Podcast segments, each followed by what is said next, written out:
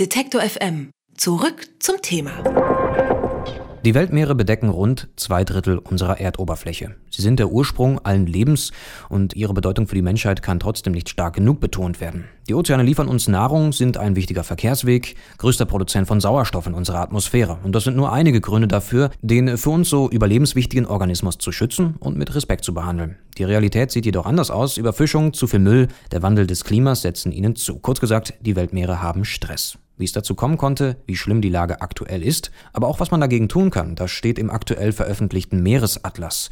Martin Wisbeck, Professor am Helmholtz Zentrum für Ozeanforschung und Sprecher des Projekts Ozean der Zukunft, stellt uns den Meeresatlas vor. Hallo, Herr Wisbeck. Guten Tag. Zu Beginn mal ganz kurz und knapp, können Sie uns in ein, zwei Sätzen erklären, was der Meeresatlas ist?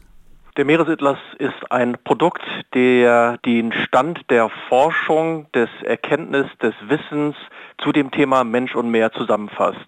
Er bereitet das Thema auf auf vielleicht 50 äh, knappen Seiten, wie wir als Menschen auf der einen Seite von dem Meer profitieren. Es versorgt uns mit Nahrung, mit Sauerstoff, Transportweg, Energien und vielen Materialien. Und auf der anderen Seite, wie wir auch durch Nutzung und Übernutzung des Meeres viele dieser Dienstleistungen möglicherweise in Frage stellen in der Zukunft, die Leistungsfähigkeit des Systems reduzieren und damit äh, sozusagen das Meer unter Stress kommt. Es gibt einige Dinge, die Sie auch schon angesprochen haben, die schon länger über die Ozeane bekannt sind, zum Beispiel, dass sie überfischt sind, vermüllt und dass sie sich kaum davon erholen können, was da mit ihnen passiert. Hat sich dieses Jahr in dieser Hinsicht etwas Neues ergeben? Wir sehen, dass Meer mehr und mehr durch die menschlichen Tätigkeiten belastet wird. Insbesondere ist das wahr im Küstenraum, denn im Küstenraum sind durch die Einträge des Menschen die Meere verändert. Zum einen haben wir es zu tun mit Schadstoffen, das ist sowohl die überflüssigen Düngemittel aus der Landwirtschaft, die das Meer dazu bringen, stärkere Algenblüten zu haben. Dadurch wird mehr Sauerstoff aus dem Meer gezogen. Es bilden sich zunehmend sogenannte Todeszonen. Wir haben andere Verschmutzungsarten von Chemikalien bis hin zum Plastik, die in großen Mengen ins Meer kommen und dort mit dem marinen Ökosystem wechselwirken. Dann haben wir die globalen Herausforderungen des Klimawandels.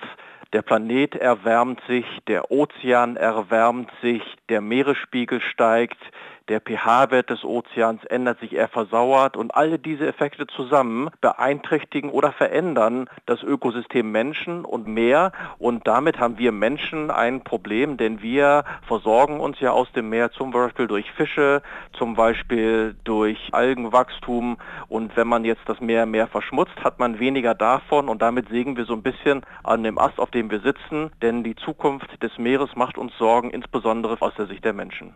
Gibt es daneben auch positive Entwicklungen, die sich festhalten lassen im Verlauf der letzten Jahre? Wir sehen deutlich, dass insbesondere auf der globalen politischen Ebene das Thema Ozean im Blickpunkt kommt.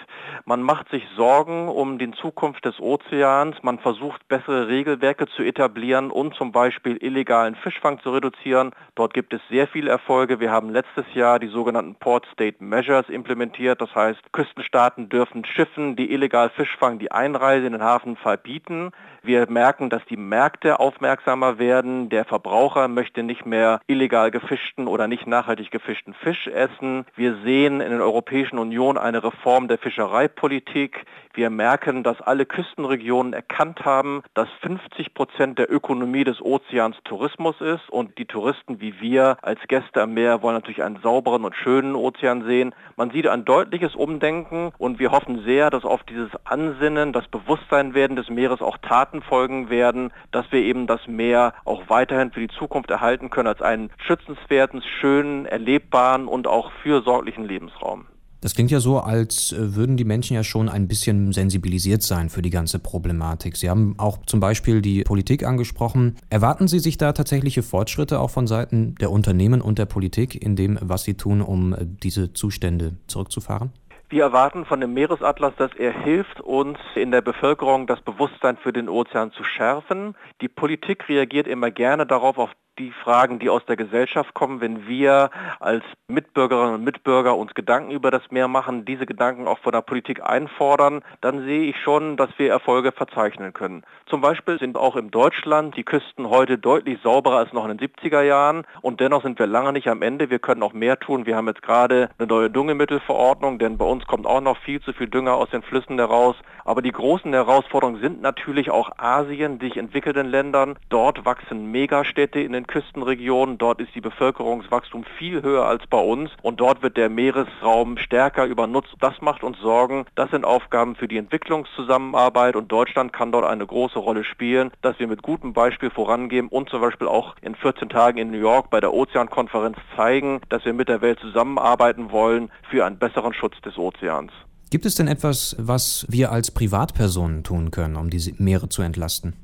Wir sind natürlich alle beteiligt am Klimawandel. Die Maßnahmen, die man da braucht, das Umstellen auf erneuerbare Energien, vielleicht auch ein Stück weit Verzicht im sehr aufwendigen Lebenswandel, den wir haben. In der Ernährungsfrage, wenn Sie in die Fischtheke gehen, gucken Sie doch mal nach, welche Fische nachhaltig gefangen sind. Dort gibt es Label, die sind nicht perfekt, aber deutlich besser, als wenn man gar nicht weiß, wo der Fisch herkommt. Im Bereich von Plastik kann man sehr viel tun. Es ist viel zu viel Plastik in allen Bereichen unserer Umwelt. Bei uns wird das noch einigermaßen recycelt, aber auch nicht alles, denn die Mikroplastiks, die ganz kleinsten Plastikfasern kommen auch bei uns über die Klärsysteme in die Flüsse und in die Meere rein. Also wir können alle was tun, um zum Schutz des Meeres beizutragen. Aber wichtig ist auch zu erkennen, dass das Meer für uns eben wichtig ist als Erholungsraum, als Versorgungsraum und wir einen positiven Einstellung zu dem Meer kriegen und dann geht man damit auch viel friedlicher um, als wenn man nicht darüber nachdenkt.